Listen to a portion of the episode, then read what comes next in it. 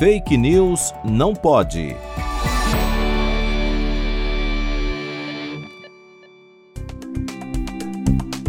Circula nas redes sociais um vídeo em que Nick Carl, um suposto cientista da Pfizer, afirma que a imunidade natural gerada pela infecção com SARS-CoV-2 é melhor que a imunidade gerada pelas vacinas. O vídeo foi originalmente publicado no YouTube por um canal antivacina americano, intitulado Projeto Veritas.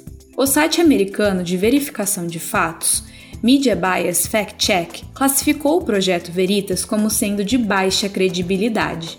O projeto também já foi acusado de filmar sem consentimento, realizar edições seletivas, utilizar imagens fora de contexto e espalhar informações falsas.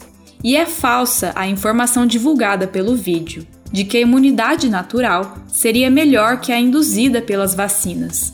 O que pode se afirmar até agora, de acordo com o um informe publicado em maio deste ano pelo OMS, é que, abre aspas, evidências mais recentes indicam que a infecção natural pode proporcionar uma proteção semelhante à da vacinação contra os sintomas da doença, pelo menos durante o período de acompanhamento já estudado.